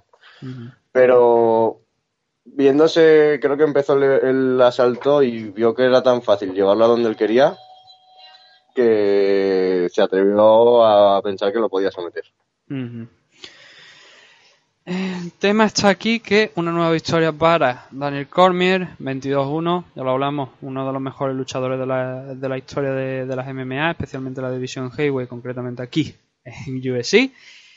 Y ahora hay que sentarse a ver eh, qué es lo que puede pasar con Daniel Cormier, porque hay varios escenarios abiertos. Lo primero es que no teníamos ayer a, a en la que, allí en, en el evento. No salió como parecía que iba a pasar. Eh, con lo cual, eso queda ahí un poco en, en stand-by, ¿no? Eh, esa, esa idea de ese Daniel Cormier contra Brock Lesnar. La segunda de las ideas era a lo mejor una tercera pelea entre John Jones y Daniel Cormier. Es algo que supongo que tenemos que esperar todavía un mes y medio aproximadamente para ver qué lo que si eso se puede dar, ¿no? Porque con una victoria de Gustafsson, a lo mejor esos planes pues ya no estarían a lo mejor en la cabeza de Dana White. Pero son las dos principales vertientes, ¿no? Una es nuevamente un cinturón heavyweight, otra es eh, enfrentarse a John Jones en una tercera pelea, que realmente, si lo pensamos, no tiene por qué ser en la división light heavyweight. John Jones muchas veces ha insistido en su ganas de subir a la división heavyweight a pelear y podría ser una de esas noches, uno de esos combates donde UFC dijera aquí los rankings no nos importa nada, de hecho ya no nos importaría porque podríamos a Brock ¿no? contra, contra Daniel Cormier en un futuro. Pero podría darse el caso de, ahora que están tan de moda esos campeones de doble categoría al mismo tiempo, podríamos ver a John Jones subiendo a enfrentarse en el combate de retiro contra Daniel Cormier, lo cual sería un magnífico final para la carrera de Daniel Cormier, en lo que creo que todos entendemos que su próximo combate va a ser su último combate.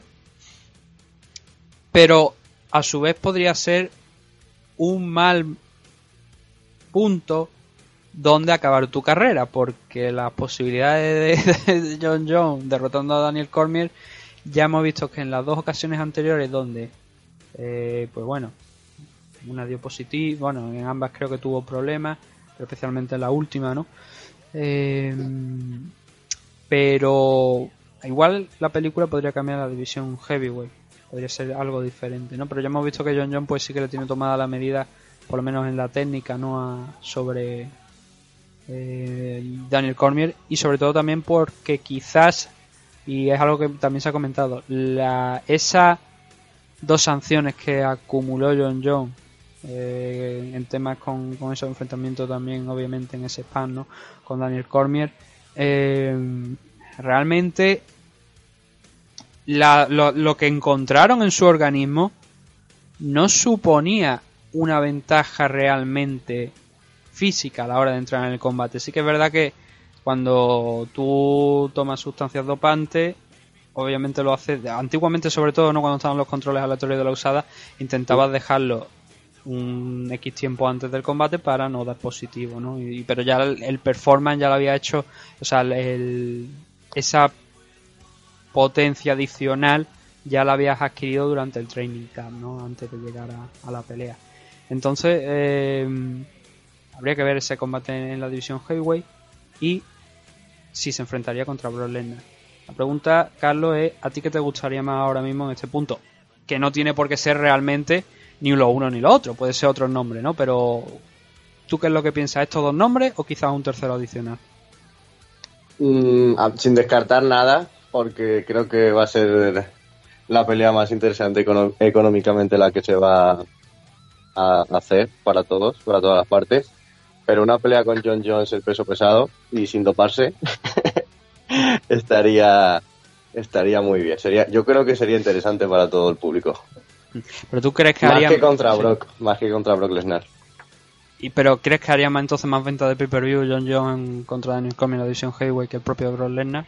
Mm, no creo, no creo porque es una estrella de el WWE y mueve muchísimo público, pero no creo, no creo que el John Jones Cormier no se vendiera o no se vendiera como para descartarlo. Mira, mirando las últimas, el último evento de donde peleó Brock Lesnar, que fue UFC 200, aquel evento hizo un millón de eh, de ventas de pay-per-view. Recuerdo que aquel entonces fue cuando dio positivo John Jones en el enfrentamiento contra Daniel Cormier, que iba, iba a tener lugar. Y hicieron un millón de ventas de pay-per-view. En el anterior, en el último de, de Brock Lesnar, que fue contra Alistair Overeem ya en 2011, aquel entonces hizo 750.000 con ese main event entre Brock Lesnar y Alistair Overeem. Claro, también te, te, surgen dudas quizá a lo mejor de, de si Brock Lesnar podría vender más que Daniel, eh, más que John Jones. Mm, Quizás porque a lo mejor parece que últimamente la gente ha perdido interés en, las estrellas que vienen del pro wrestling y se pasan al mundo de las MMA. Por ejemplo, el caso sobre todo de CM Punk, ¿no? Que no estaba tan alto en las car como Brock pero sí que esos eventos donde estuvo CM Punk, donde se presumía que iban a ser por lo menos éxito moderado, un éxito moderado en ventas de pay-per-view. Después se demostró que no, no fueron tales. Entonces yo la verdad es que, aunque obviamente a mí lo que me llama lo que me gustaría es ver el Brock Lesnar contra, contra Daniel Cormier simplemente por puro espectáculo, sí que es verdad que mm, además también considero que sería una forma de agradecer el servicio de Daniel Cormier durante tantos años. Sí que es verdad que desde un punto de vista deportivo, un John John contra Daniel Cormier creo que sería más interesante. Sobre todo importante, eh, si se da en la división heavyweight, si se da en la división light heavyweight creo que no tiene tanto interés, porque sí, seguramente sería por un cinturón o no, ¿no? Pero en la división heavyweight sí que teníamos, tendríamos un combate por el título, obviamente. Y es ahí donde estaría lo interesante debut de John John en la división heavyweight. A lo mejor por poner un tercero en Discordia, poner a, a Curtis Blade si es capaz de ganar a, en Ganú. A lo mejor, evidentemente, no tendría nada que ver económicamente, pero sí Bladis habrá hecho méritos para pelear por el título, creo yo. Mm. Mm, pero no creo que se dé porque en el punto de la carrera de Cormier, en el que se encuentra, va, yo creo que va a querer coger los últimos billetes y, y largarse. Sí, sí, no, no, en eso estoy de acuerdo. Es verdad que Curtis Blade, bueno, esto era contra Frasen ganó el 24 de noviembre, sí que le, obviamente, creo, yo creo que ya estaba preparado para haber esperado un poco más y enfren- haberse enfrentado a Steve Miocic directamente y de ahí elegir el próximo retador. Sin embargo, va a poner esa buena racha que tiene en juego ahora mismo Curtis Blade contra Francis Ngannou, el cual demostró que sufre contra wrestlers. Fue capaz de derrotarle en el primer enfrentamiento a, a Curtis Blade, pero y además creo que fue por sumisión, me parece que fue por un Kimura, además, que es algo extraño, ¿no? En, en Francis Ngannou. Pero creo que esta, en esta ocasión, salvo que haya una sorpresa a lo mejor por golpes y hemos visto que Curtis Blade se ha enfrentado a grandes strikers, el último a Marjan y lo dominó completamente, verdad que Marjan tam... Marjan precisamente entraría quizá en la categoría de luchadores como Francis Ngannou, salvando la distancia del tema de, la altura, ¿no? Pero sí que son eh, luchadores que no tienen un- directamente podríamos decir que no tienen wrestling, que el poco suelo que tienen es el poco eh, lo poco que han entrenado a lo escapar. mejor en un training camp para defenderse. Y, y ahí creo que Carty Blade, este Carty Blade de ahora, creo que va a ser capaz de, de pasar por encima de, de Francis Ngannou, pero como estamos diciendo, es verdad que un enfrentamiento contra Carty Blade y Daniel Cormier vendería bastante poco, ¿no? Desde el punto de vista comercial y a pesar de, de que Daniel Cormier tiene varias salidas profesionales ahora mismo fuera de, de UFC. Dijo que hace poca fecha que iba a hacer una prueba de, para ser comentarista en WWE, después además precisamente de ese pay-per-view. Y además Dana White le preguntaron ayer en rueda de prensa que si pensaba que en algún momento Daniel Cormier podría llegar a ser presidente de UFC, es decir, ocupar el puesto que ocupa ahora mismo en la actualidad Dana White. Y Dana dijo que perfectamente porque Daniel Cormier hoy por hoy sabe hacer de todo y puede hacerlo todo bien. Con lo cual, ya digo, eh, tiene salidas profesionales amplias una vez acabe esto. Por comentarista mismo de, de UFC, donde, donde ya lo hemos visto en algunas ocasiones, o trabajar en, en- bueno, ya en Fox no, obviamente se acaba contrato a final de año, sino en la SPN no podría estar también eh, trabajando. La verdad es que no le va a faltar, por suerte, eh, un puesto donde sea a Daniel Cormier. Y lo que sí que estamos seguros, ¿no? Como hemos dicho al principio de esto, es que su, su próximo combate será su último combate. Habrá que ver si es antes de verano. Tiene bien montado el retiro, ¿no? Claro, no, a ver, él es que lo dijo. eh, ya En el 2019 ya ahí eh, va a ser su, su, su fecha de retiro. Yo creo que todo el mundo ya lo tiene asumido. Creo piensan que no va a haber marcha atrás y que ya estamos viendo lo último de Daniel Cormier porque él lo ha dicho en alguna ocasión también. Entonces ya ahora la cuestión es, como te digo, encontrar un rival mm, satisfactorio desde el punto de vista económico. Para eso que tanto algunos como yo también dicen legado, claro, legado, el legado del bolsillo más bien.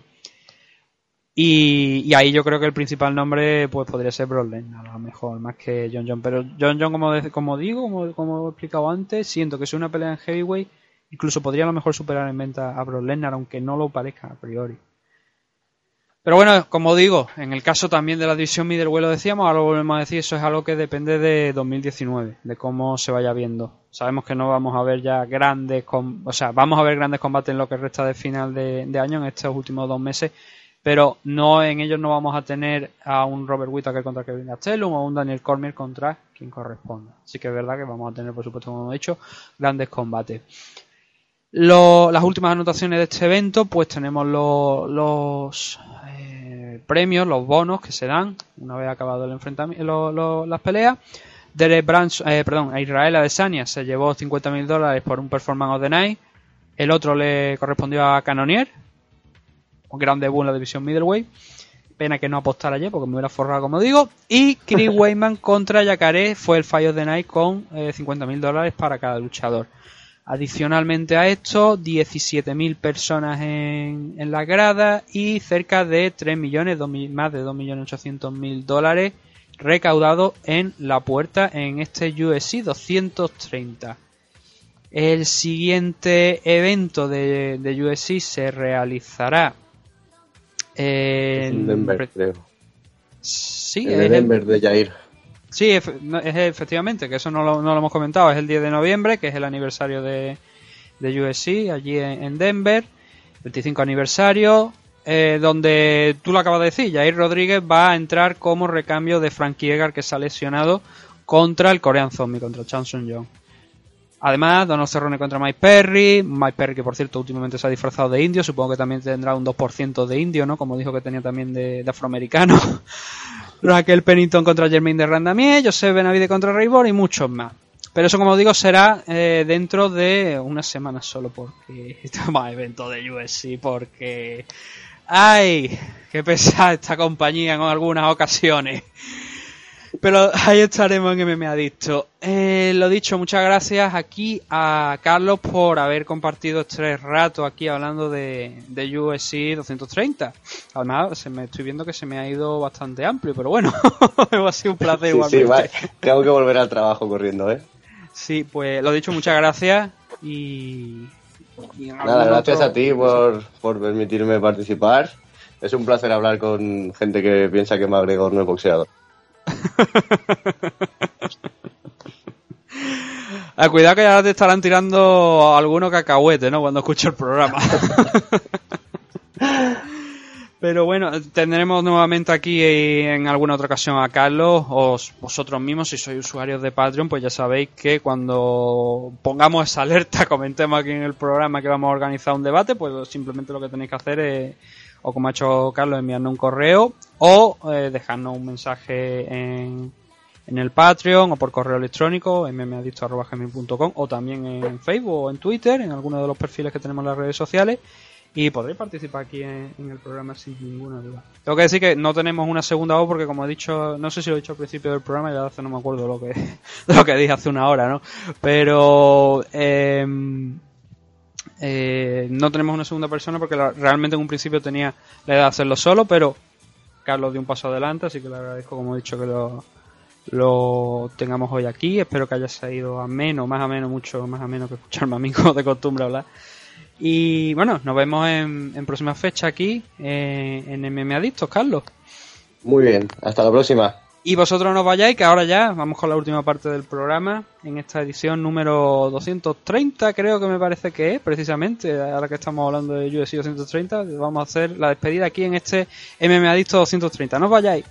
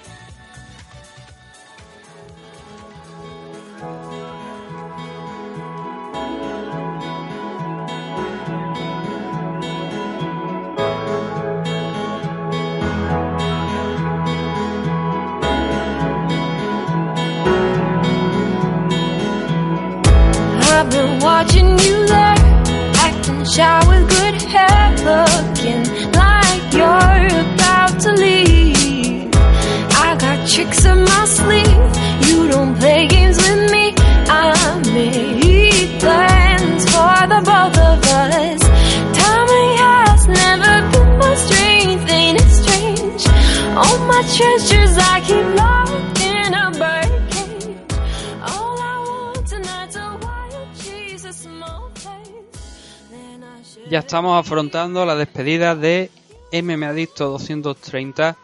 Una larga pero interesante conversación que hemos tenido con Carlos sobre UFC 230, donde hemos hablado de muchísimas posibilidades que se van a dar, en- que presentimos, ¿no? que se van a dar en los próximos meses en la división eh, middleweight y también con ese main event de Daniel Cormier y Derrick Lewis en la división heavyweight. Pero antes de hacer así ya definitivamente con la manita, subirnos en el barco de los elfos eh, e irnos a tomar por saco, no con Dylan Denny, pero porque Dylan Denny ya está a camino de la catapulta rumbo a Marte. Sí que tenemos un mensaje que nos ha llegado al correo electrónico y que vamos a proceder a leer antes de, de dar ya el cierre a esta edición número 230. Nos escribe Nehemías Cortés y nos pregunta, ¿existe alguna posibilidad de que cubran los One Championship Weekly? Supongo que te refieres a, a los eventos de One en general.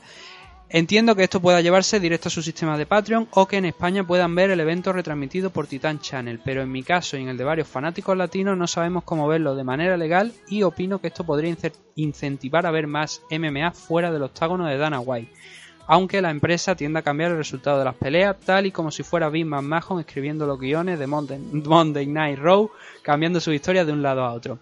Gracias por leer y saludos desde Chile. Postdata, ¿para cuándo saldrá el encuentro en Wally oficial de MMA Adicto versión Dani Domínguez? Eh, muchas gracias a, eh, por escribirlo.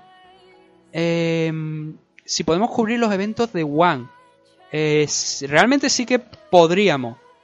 El problema en muchas ocasiones es el que hemos comentado, es un tema de falta de tiempo real. MMA Adicto no es para nosotros dos, para tanto para Sam como para mí, y también Dani Domínguez cuando, está, no es, eh, no, o sea, no nos dedicamos a esto realmente, no nos dedicamos íntegramente a MMA Adicto, con lo cual, como tenemos otro, otras cosas profesionales que hace fuera de MMA Adicto, hay cosas que se quedan fuera y entre ellas se nos queda fuera One Championship. Y es verdad que a mí me, me gustaría tratar, por lo menos ocasionalmente, en algunas ocasiones que tenemos grandes eventos de One, como el de la semana que viene, me gustaría tratarlo y dar algunas claves de algunos combates interesantes, por lo menos que a priori son interesantes. Eh, sobre lo del tema de verlo eh, retransmitido, One retransmite legalmente de manera gratuita para todo el mundo. Supongo que no, no, no, no lo conocías hasta ahora por el, por el correo, pero los eventos de One se pueden seguir a través de su aplicación, de una aplicación que hay para, para Android, creo que también para, para iOS.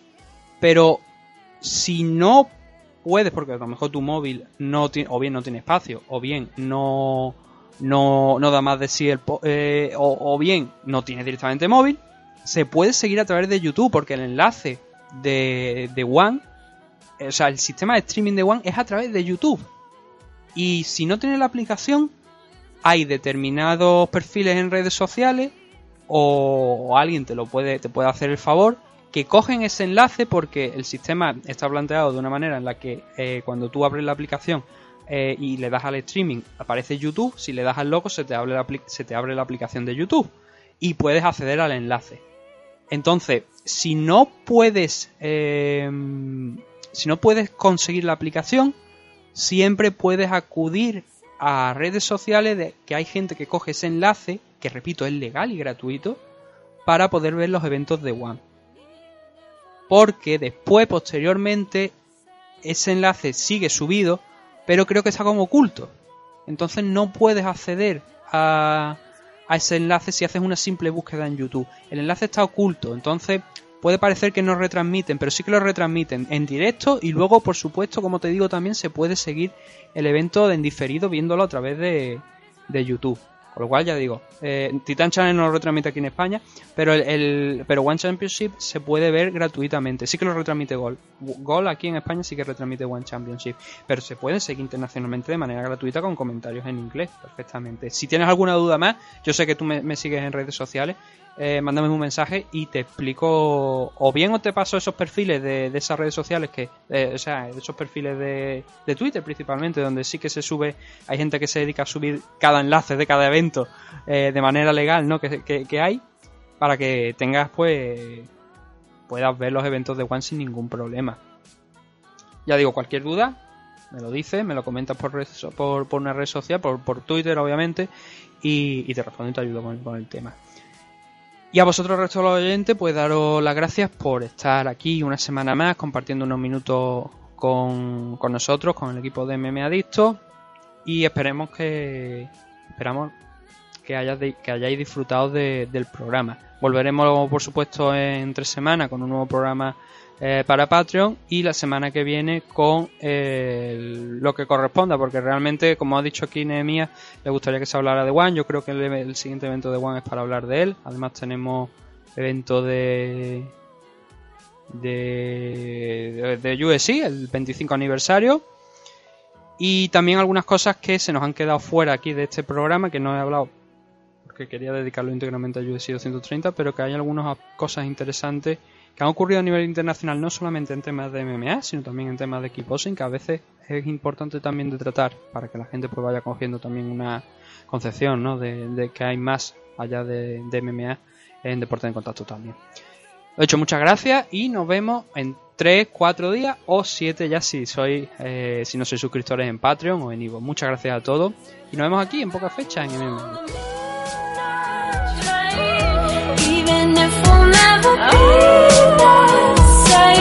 My heart is broken, but I feel.